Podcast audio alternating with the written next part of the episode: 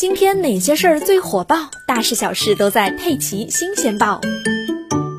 最近啊，有不少人在网上科普说，很多睫毛生长液的主要成分都是治青光眼的，还说以后想要长睫毛，直接买治青光眼的眼药水就好了，估计还能进医保呢。这是真的吗？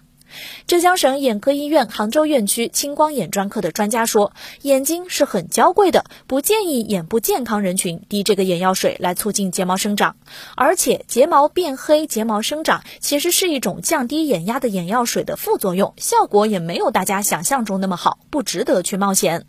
网上所说的这种能长睫毛的青光眼眼药水，其实是前列素类滴眼液，主要用于降低开眼角型青光眼和高眼压症患者升高的眼压。它有一些包括眼部充血、眼周皮肤色素沉着、眼刺激痛、眼部瘙痒、过敏性结膜炎、白内障、干眼症、视物模糊等在内的不良反应，其中睫毛变黑、睫毛生长也是不良反应之一，各占眼部不良反应的百分之二到五左右。所所以不建议没有适应症的人群使用。同时，医生也强调，通过滴眼药水会有小概率出现睫毛变黑变长的可能性，但长出来的睫毛往往并不整齐，有粗有细，有长有短，也不是大家想象的那么漂亮美观，完全没有必要去尝试。